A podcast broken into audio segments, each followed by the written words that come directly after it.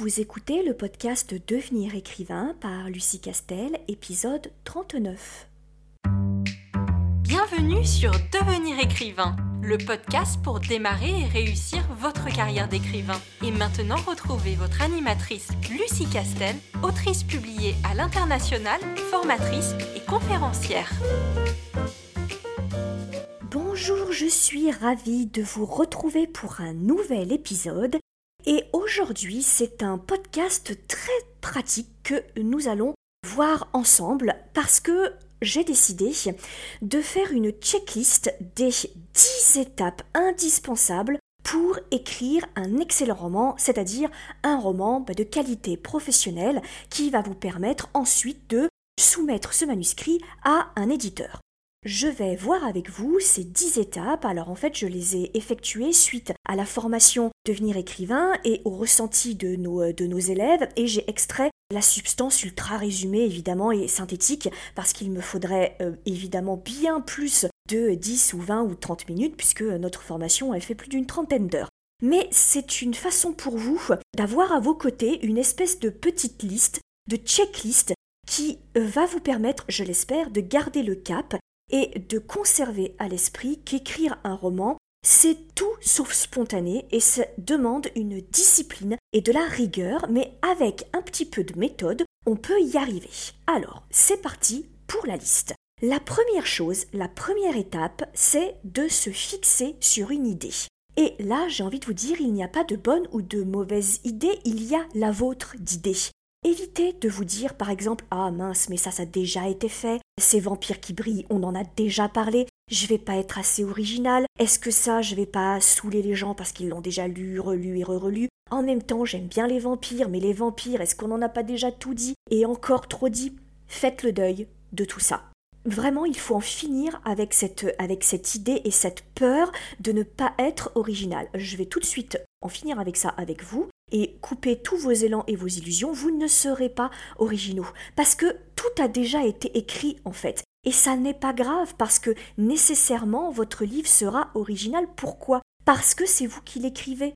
Donc forcément le livre il n'a jamais été écrit encore, il n'existe pas encore, donc il est forcément original. C'est pas tant la thématique qui doit être originale, c'est la façon dont vous vous allez l'aborder comment vous allez la raconter et de quelle façon vous allez faire vivre et interagir les personnages entre eux. Faites-vous confiance, si votre cœur, vos tripes vont et vous portent vers une idée, alors c'est que c'est la bonne idée. Donc, première étape, il faut vous fixer sur cette idée. Et alors évidemment, dit comme ça, ça a l'air d'être un peu une évidence, mais pas tant que ça, parce que je vous renvoie à l'un des tout premiers podcasts que j'ai fait et qui parlait des doutes et des mécanismes de défense que met en place le cerveau parce que celui-ci a l'appréhension de l'échec parce qu'il gère très difficilement la crainte, la peur de l'échec. Et donc, pour éviter à avoir à subir éventuellement et à gérer cet échec, il met en place tout un tas de mécanismes de résistance pour vous entraîner sur la réalisation d'autres tâches, de tâches que vous connaissez bien, et en gros de vous distraire de la tâche qui lui paraît être insurmontable. Et là, en l'occurrence, l'écriture qui va lui paraître insurmontable et compliquée et porteuse de risques et d'échecs éventuels, c'est l'écriture. Donc, il va déployer tout un tas de techniques et de mécanismes de résistance pour vous entraîner ailleurs que dans l'écriture. Et quelque chose que j'entends très régulièrement de la part de jeunes écrivains qui me disent alors moi mon problème c'est que lorsque je commence à réfléchir à une idée eh bien tout de suite je pense à une autre histoire, et puis à une autre histoire, et du coup je m'éparpille et je n'arrive pas à me fixer sur une histoire. Alors là c'est typique, c'est pas du tout exceptionnel, on, passe tous par là. Quand on commence à travailler sur un polar, on a envie d'écrire de la fantaisie. Quand on commence à écrire une fantaisie, on a envie d'écrire de la romance, etc., etc. C'est tout à fait normal. C'est un mécanisme de défense de la part de votre cerveau. Donc il faut apprendre à la reconnaître, à tranquilliser votre cerveau en lui disant je t'ai bien entendu mais tout va bien se passer, je pense que cette histoire est bonne et c'est celle-là que j'ai envie d'écrire. Donc étape numéro 1, je me fixe sur une idée. Étape numéro 2, qui est très importante, je rédige ce qu'on appelle un paragraphe d'intention littéraire. C'est un paragraphe qui va en fait faire à peu près une dizaine de lignes et qui contient le contexte, vos principaux rebondissements et je vous encourage à écouter mon précédent podcast sur la gestion des rebondissements, hein, parce qu'il ne faut pas en, en mettre non plus trop, comme je vous l'ai déjà dit dans mon podcast précédent.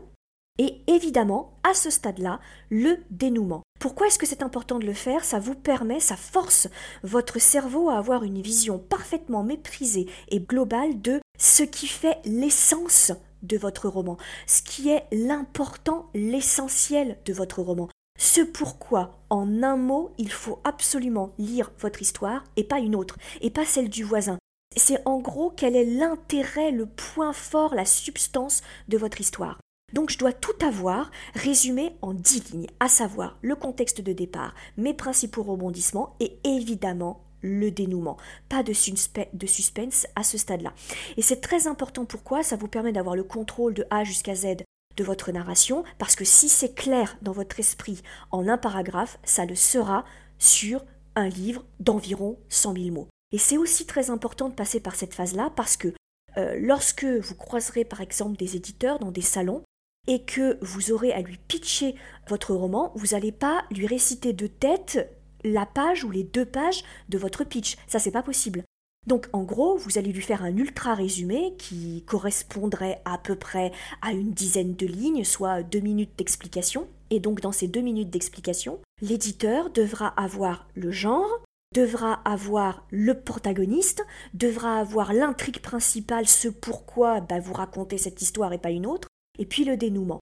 Et vraiment, ça, a peut-être l'air d'un un gadget ce que je vous dis là, mais moi, par exemple, je vous donne mon expérience, mais c'est pas la, seule expérience qui existe. La plupart des contrats, la plupart de mes contrats, se sont faits lors de salons. Mes prises de contact se sont faites lors de salons.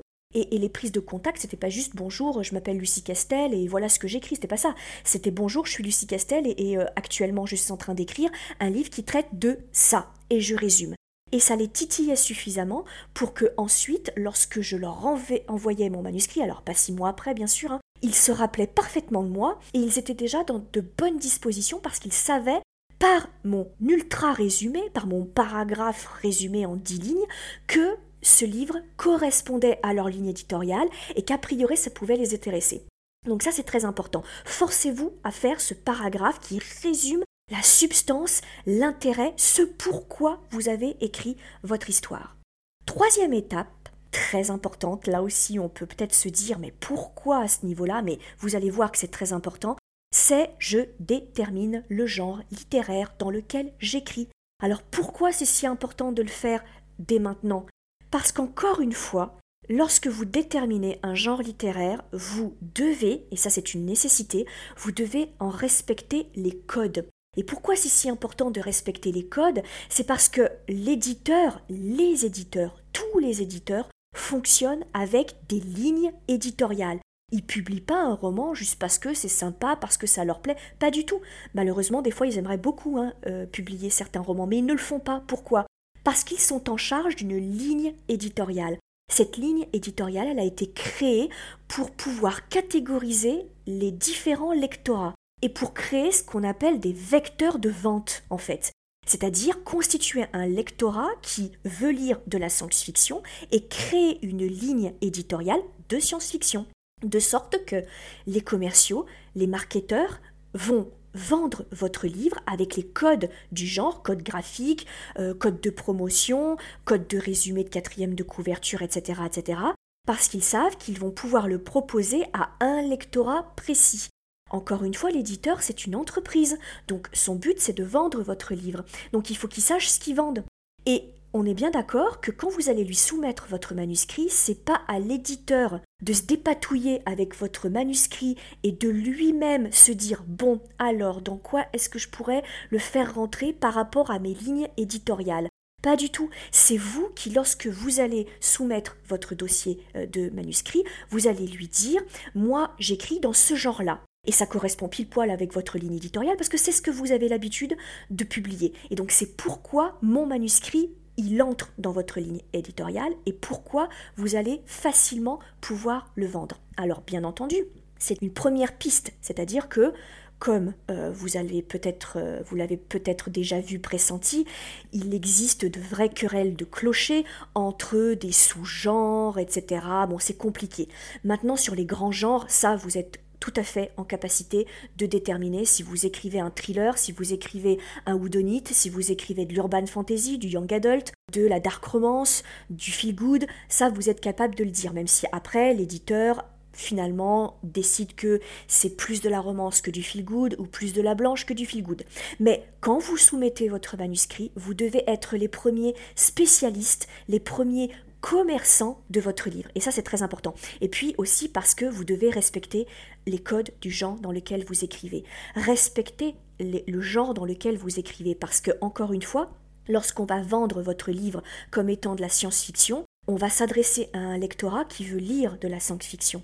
Donc s'il lit votre livre et qu'il ne retrouve pas les codes de la science-fiction, ça va vous retomber dessus et le lecteur ne va pas comprendre ce qu'il a en face de lui. Alors bien sûr, j'entends déjà certains me dire, parce que certains me l'ont déjà dit, oui, mais est-ce que c'est pas plus original de ne rentrer dans aucune case? Parce que moi, je n'aime pas rentrer dans des cases. Je n'aime pas qu'on me colle des étiquettes. Alors, je vais vous le dire tout de suite, hein, en fait, personne n'aime qu'on lui colle une étiquette parce que c'est forcément réducteur. Donc c'est pas ça le problème. Mais ce que j'ai envie de vous dire, c'est que, en fait, vous vivez dans un monde qui est un monde économique vous vivez dans un monde où les éditeurs vont vendre votre livre. Et heureusement d'ailleurs, parce que, encore une fois, c'est ce qui va vous permettre de manger à la fin du mois. Donc, il faut jouer les règles du jeu. Donc, si vous avez un roman où vous dites, non sans une certaine fierté, ah mais moi mon livre il est vraiment spécifique, il est spécial, il rentre dans aucun genre, les commerciaux de votre éditeur vont dire ok, mais en gros moi je le vends comment au libraire? Dans quel rayon est-ce qu'on va le mettre, son super livre super original? Et là je vais paraphraser quelque chose que des professionnels du, marketing m'ont déjà dit plusieurs fois, et des professionnels du marketing euh, au sein des maisons d'édition, j'entends, hein, évidemment, c'est que on ne vend pas une crème de jour qui fait aussi shampoing. Ça ne marche pas, en fait. Et c'est pour cette même raison.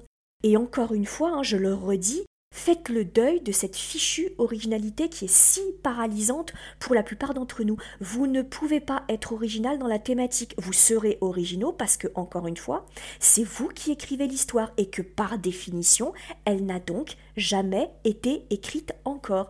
Donc c'est là qu'est votre originalité. C'est pas de me dire oui, mais moi je fais un tour de force qui consiste à être un peu du polar, un peu du fantastique, un peu de l'urban fantasy, un peu du young adult. Non, il va falloir choisir en fait.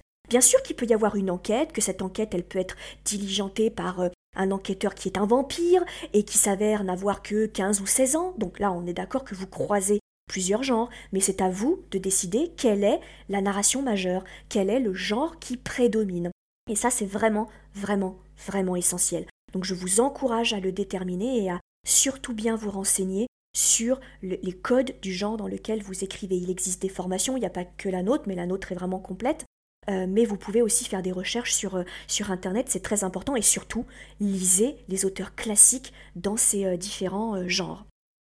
Autre étape, quatrième étape, je fais mes fiches de personnages. Il ne peut pas y avoir de personnages fouillés, crédibles, vraisemblables, intéressants euh, si vous ne couchez pas toutes vos idées sur une fiche de personnage. Ça vous permet de canaliser votre énergie sur ce personnage-là et d'être très précis, d'être très pointilleux sur la, la, qualité du caractère de ce personnage et surtout ce qui va ensuite vous permettre de modéliser la présence de ce personnage. Alors, pour ceux qui ne se connaissent pas, la modélisation d'un personnage, c'est le fait de, le caractériser, lui et pas un autre, par son phrasé, par ses tics, par sa présence, par euh, euh, ses, habitudes, par son langage lexical. Voilà, c'est ça qui est important. Ce qui fait que lorsque on lit l'intervention du personnage, vous pourriez vous passer de le nommer, le lecteur pourrait le reconnaître au bout d'un moment.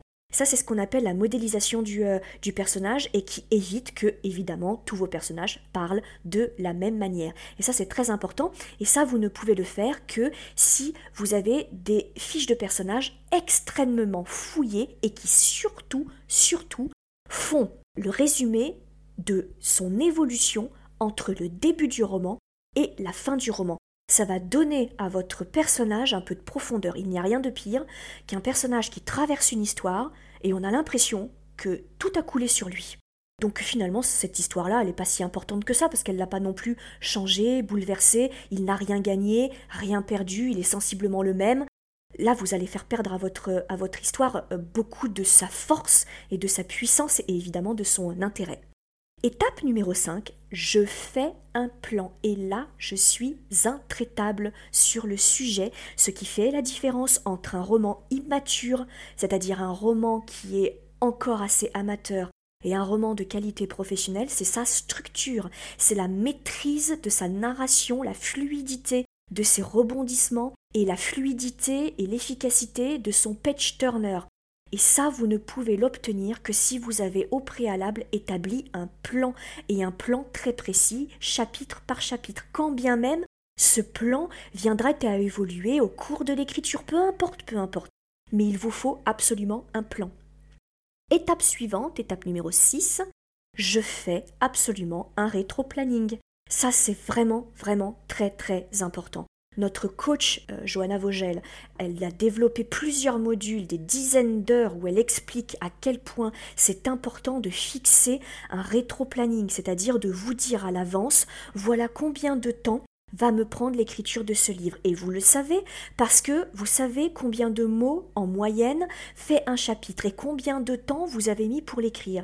Partant de là, vous êtes en capacité de faire, d'anticiper et de dire, bah voilà, si euh, j'ai un roman environ d'une quarantaine de chapitres qui va faire au final à peu près 100 000 mots, je sais que si je consacre trois heures de la journée à écrire, je peux terminer mon roman en deux mois, en trois mois, etc. C'est vraiment essentiel parce que si vous ne vous astreignez pas à une certaine rigueur, les mois, les semaines, parfois les années vont défiler et vous ne finirez jamais votre livre. Et le nombre de fois où je rencontre des lecteurs qui me disent Ah, mais moi j'ai écrit le début euh, d'un roman, j'ai démarré l'écriture d'un roman il y a deux ans, trois ans, quatre ans, il faudrait que je trouve le temps de le finir. Ça, c'est typiquement une logique qui reste une logique très immature.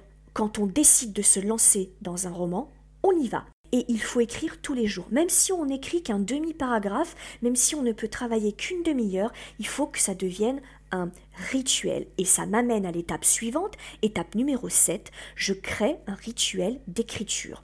Plus vous allez ritualiser votre écriture, plus vous allez banaliser le processus, plus vous direz à votre cerveau tout va bien, l'écriture est facile, donc ne développe pas des mécanismes de résistance type plage blanche pour éviter que je stresse et que je me dise mon Dieu, j'ai encore pas écrit, ça y est, il y a une demi-heure qui vient de s'écouler, je n'ai rien fait, mon Dieu, au secours. Ça, c'est très important. Fixez-vous un rituel. Par exemple, un endroit où vous pouvez vous installer et vous pouvez fermer la porte pour vous isoler. Par exemple, vous préparez un bon thé, une bonne tisane, un café, euh, par exemple sortir un crayon spécifique avec une couleur que vous aimez, un de vos carnets fétiches, tout ce qui participe à la ritualisation. Ça peut être une bougie parfumée, ça peut être une lumière, ça peut être un plaid que vous vous mettez sur les épaules. Voilà, vous l'aurez compris, c'est à vous de choisir votre rituel, mais ça permet de mettre votre cerveau en condition optimale de travail et de concentration. Autre étape, numéro 8, j'écris seul. Je paraphrase souvent Stephen King, d'abord parce que j'ai trouvé remarquable et très très très euh, enrichissante sa façon d'aborder le, rituel d'écriture et le processus d'écriture, même si bien sûr il ne parle qu'en son nom évidemment, mais il dit une chose que je trouve très vraie, il dit il faut écrire le premier jet la porte fermée et corriger ce premier jet la porte grande ouverte. Le premier jet, vous allez l'écrire seul derrière votre écran. C'est un processus qui est personnel, qui est rentré à l'intérieur de vous-même. Ne cédez pas à la tentation de demander l'opinion, l'avis, le jugement d'un proche. Le problème, c'est que ce proche qui va vous lire, il n'a pas l'histoire dans son ensemble. Donc forcément son jugement va être biaisé, forcément il risque de vous donner, de vous, de vous livrer certaines remarques qui finalement n'auront pas lieu d'être à la fin du roman. Et vous, ça risque de vous coller, de vous d'insinuer en vous le doute, et alors là c'est terminé, une fois que vous êtes rempli de doute, alors vient la page blanche. Donc je sais que c'est compliqué, je sais que c'est long d'écrire un roman et qu'on brûle parfois d'envie d'avoir l'opinion de quelqu'un qui, pourrait nous dire c'est bon, ça va, c'est intéressant, j'aime bien le début, c'est super. Mais vraiment, c'est plus handicapant et ça vous ralentira plus que ça ne vous rassurera. Donc écrivez la porte fermée et faites le premier jet de la façon la plus honnête et de la façon la plus spontanée possible. Étape numéro 9, une fois que c'est fait, je corrige et je fais corriger mon roman. Non seulement moi, je corrige mon roman avec en tête les grandes règles, les grands principes de correction du roman. Hein. Évidemment, vous les connaissez. Euh, euh, éliminez absolument toute trace d'adverbe. Faites attention au discours passif. Faites attention aux verbes. Faites attention aux incises. Faites attention à votre incipit, etc., etc. Euh, mais ce qui est important aussi, c'est que au bout d'un moment, quand vous l'avez plusieurs fois relu, il faut le donner à relire à un proche ou à des personnes qui acceptent de relire votre manuscrit et de vous donner votre ressenti. C'est ce qu'on appelle dans notre jargon les bêta lecteurs. Donc ça, c'est très important. Et enfin, dernière étape, eh bien, vous travaillez votre dossier de soumission pour envoyer votre manuscrit à un éditeur. Il faut vous confronter aux éditeurs. Une fois que vous avez écrit votre manuscrit, et c'est déjà merveilleux, c'est déjà plus que beaucoup de personnes rêvent de pouvoir faire, il faut aller au bout de votre processus et il faut l'envoyer à des éditeurs, mais il faut bien l'envoyer. Parce qu'en l'envoyant mal, vous risquez d'avoir un refus de la part de l'éditeur qui n'aura rien à voir avec la qualité de votre roman, mais qui aura juste à voir avec la forme avec laquelle vous avez envoyé votre manuscrit. Et là, le dossier de soumission, bah, c'est un dossier qui est assez protocolaire du coup, qui euh, contient un certain nombre de documents. On y revient longuement dans la formation, mais vous pouvez aussi vous, euh, renseigner, poser des, euh, des questions. C'est très important, je vous assure, pour l'avoir testé sur des élèves de l'ICAR, un contrat se signe sur la qualité de ce dossier plus que sur le livre. Parce que sur le livre et le manuscrit, on peut toujours corriger. Mais si on voit qu'il y a du potentiel, on le voit dans le dossier de soumission. C'est très important. Voilà pour les dix étapes qui, pour moi, et je ne suis pas la seule, pour beaucoup d'auteurs et d'éditeurs me paraissent être les étapes essentielles, cruciales à l'écriture dans de bonnes conditions et dans des conditions optimales pour pouvoir ensuite bah, mettre toutes les chances de votre côté lorsque vous envisagez de soumettre votre manuscrit à un éditeur. J'espère que cela vous aura été utile et encore une fois, je vous encourage à adhérer à notre newsletter pour pouvoir bénéficier de toutes les ressources gratuites que l'on met à votre disposition très régulièrement et de parler autour de vous de notre podcast parce que si nous en sommes à autant d'épisodes en si peu de temps, c'est bien entendu grâce à vous. Je vous souhaite une excellente semaine. Vous voulez devenir écrivain? Téléchargez sans plus attendre le guide écrivain mode d'emploi sur le site licar.fr, l i e. Ce guide vous donne les quatre étapes fondamentales pour progresser vers l'écriture professionnelle.